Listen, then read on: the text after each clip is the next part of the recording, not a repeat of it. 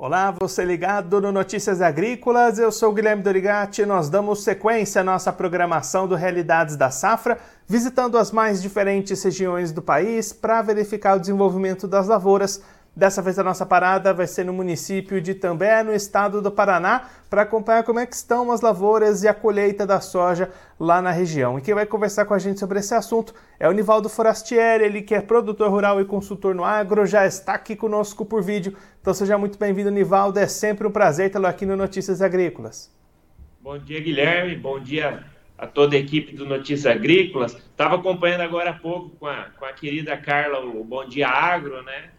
Então, além de ter o prazer de participar aí com vocês, eu também sou um, um, um acompanho assiduamente o, o Notícias Agrícolas. Ah, isso é muito bom, Nivaldo, poder não só contribuir né, com as informações, mas também receber as informações dos colegas de outras regiões. Nivaldo, da última vez que você participou aqui com a gente no Notícias Agrícolas foi lá em dezembro e você destacava que o plantio dessa safra de soja tinha ficado dentro de uma janela positiva e que o clima até ali era bom também para o desenvolvimento dessas áreas. Mas de lá para cá mudou um pouco esse cenário, né? Olha, o, o clima para a soja foi muito bom. Então, é, o que mudou o cenário, se a gente comparar com o ano passado. No ano passado nós tivemos a safra, né, 21, 22, nós tivemos uma seca muito grande, é, onde acabou com as lavouras aqui na nossa região, e, e o plantio do milho foi colocado mais cedo, porque não tinha soja, né? Esse ano o clima vem bem, é, a gente está com uma condição que deu uma pequena, uma pequena alongada aí no ciclo da, da soja e as colheitas, nem as dessecações iniciaram direito. A gente vê uma ou outra área que iniciou colheita, iniciou dessecação, porém está chovendo. Né? Então está chovendo quase todo dia e o produtor está aguardando a melhor janela para iniciar a dessecação, iniciar a colheita. E aí, Nivaldo, pensando na soja, né? Você comentou ali um bom clima para o desenvolvimento dessas lavouras. Quais que são as suas expectativas para a produtividade nessa temporada? Olha, as produtividades estão altas, tá? Então, uma área ou outra que alguns produtores aqui eh, já fizeram a colheita, pro, boas produtividades, produtividades na casa de 70, 80 sacas por hectare.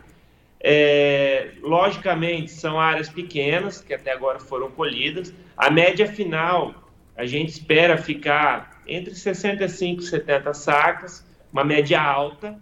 Porém, lembrando, isso eu gosto de lembrar sempre, que a região vem é, consecutivamente com perdas significativas na lavoura. Então, mesmo o produtor tendo uma boa safra esse ano, se a gente pegar a média da colheita de soja dos últimos três anos, o produtor ainda ficará com a média baixa. Não sei se eu consegui me fazer entendido por vocês. Fez sim, Nivaldo. A gente acompanhou né, de perto essas dificuldades do produtor aí da região nas últimas safras. Agora, uma safra que promete ser positiva com a colheita começando. Como é que isso pode ajudar o produtor até a se restabelecer para a sequência das atividades? Vai ser possível conseguir boas negociações para tentar reequilibrar um pouquinho essas contas?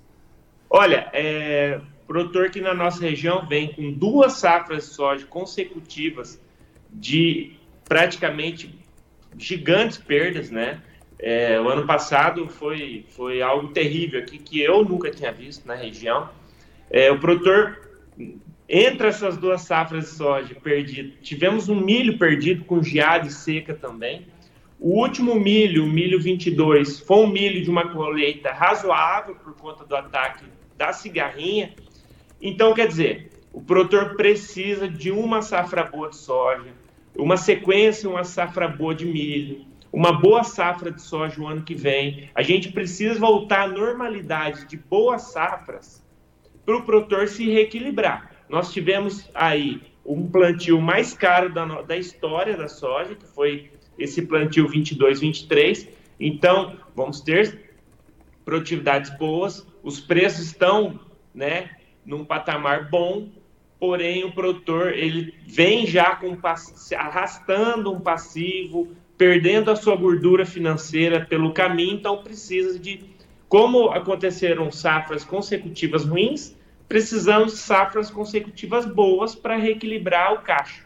E aí, Nivaldo, você comentou né, que pensando na soja, está tudo dentro do previsto, dentro de boas janelas. Mas quando a gente pensa na safrinha de milho, como é que fica esse calendário para o plantio? Vai dar para plantar numa janela positiva? Como é que está esse planejamento para a sequência das lavouras?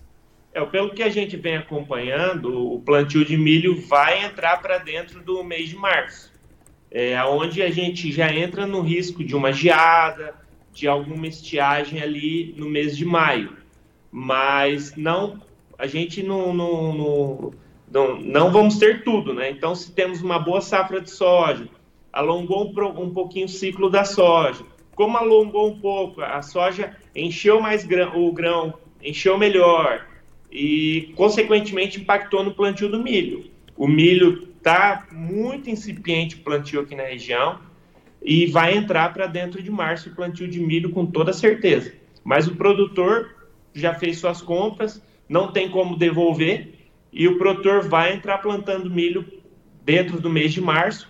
A gente olhando, né, a, a última safra também, é, um, um, milho que emerge até o, a primeira, até os primeiros 10 dias de março, ainda a gente consegue uma boa safra. Logicamente, o ano correndo bem. Aproveitar só para responder o Kiko Fornari, que está acompanhando a gente ao vivo aqui. Nivaldo, ele pergunta qual região que a gente está falando. É lá de També, no estado do Paraná, onde Nivaldo tem as suas lavouras. Nivaldo, esse cenário de estender o plantio do milho até março, pode algum produtor de repente optar por outras culturas? A gente tem ouvido algum pessoal falando de repente ir com feijão, ir com alguma outra planta de cobertura. Como é que você está acompanhando essas movimentações aí na região?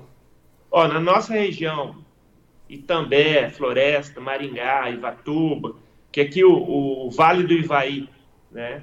É, eu estou falando aqui hoje de Maringá, do escritório, mas as propriedades ficam ali na, na região. É, outras culturas são acontecem, tá? Mas o, o, forte do plantio vai ser milho.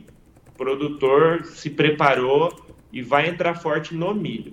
Então, é, a gente não vê um desenvolvimento muito bom do trigo aqui na nossa região, por isso mesmo poucos produtores fazem alguma área de trigo, é, uma minoria deixa de plantar alguma cultura de alguma cultura de inverno para fazer uma cobertura, uma cultura de cobertura. É, 90% do, dos produtores vão no milho mesmo. Divaldo, muito obrigado pela sua participação, por ajudar a gente a entender melhor esse cenário das lavouras aí na região. Se você quiser deixar mais algum recado, destacar mais algum ponto para quem está acompanhando a gente, pode ficar à vontade. Sim, eu primeiro agradecer a toda a equipe, eu acompanho vocês né, diariamente, eu acho que o Notícias Agrícolas virou, é, se tornou, né, é, e vem se tornando a cada dia mais a, a plataforma fundamental de, de notícia, não só notícias, mas informações, né, com conteúdo para o produtor rural e para todo o agronegócio.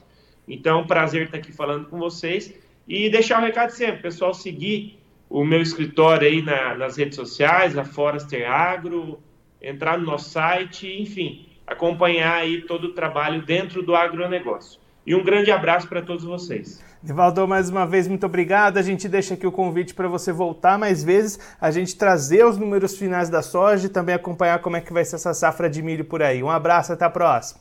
Um abraço.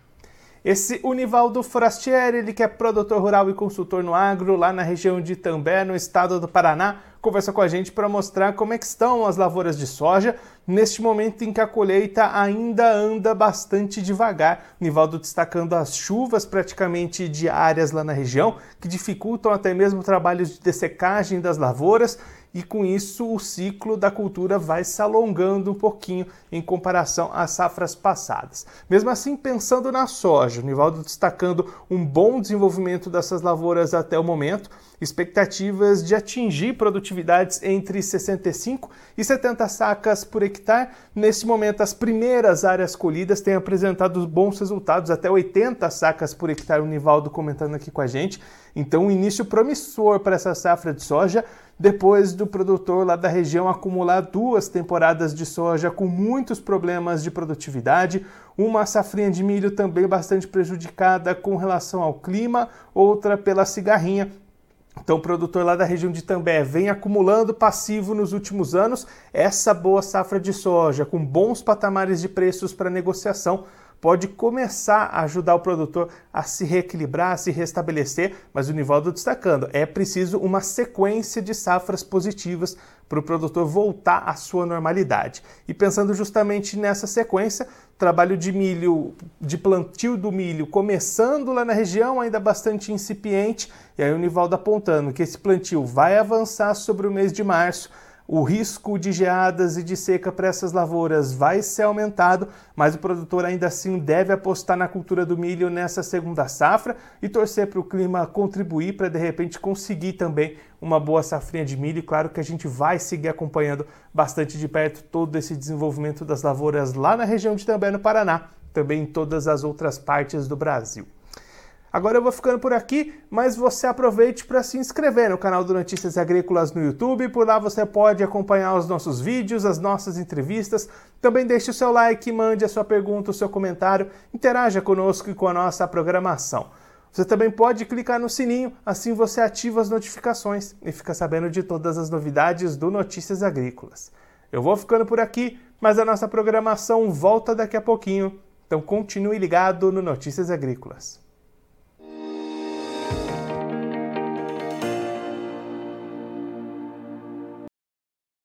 Participe das nossas mídias sociais no Facebook Notícias Agrícolas, no Instagram arroba Notícias Agrícolas e em nosso Twitter arroba Noteagri.